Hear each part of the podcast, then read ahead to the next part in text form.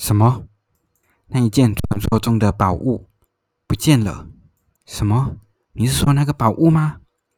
没错，就是那个传说中的宝物。快看，墙壁上有一张纸条：“怪盗三零四号。”哈哈哈，宝物就被我拿走了。如果想要要回宝物，就带着神剑。阿里斯加多夫来到命运的祠堂找我吧！可恶，该怎么办？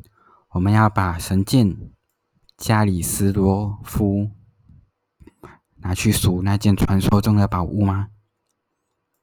等等，快看，地面上破碎的玻璃中好像有什么东西啊！这这是这是那个。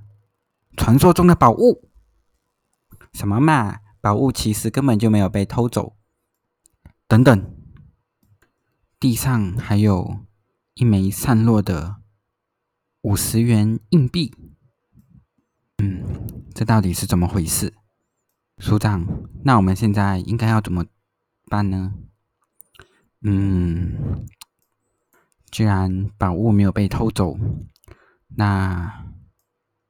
我们应该就不需要带着神剑去命运的祠堂跟怪盗三零四号会面了吧？不，等等，家大家都别动！怪盗三零四号就在我们之中，把门关起来！砰！没错，犯人就在我们之中，怪盗三零四号。就是你，署长。不，我不是怪盗三零四号。哦，那你能够解释你手上的那个是什么东西吗？这、这、这是刚刚在地上捡起来的传说中的宝物啊！哼，你手上拿的根本就不是真正传说中的宝物。你仔细看看。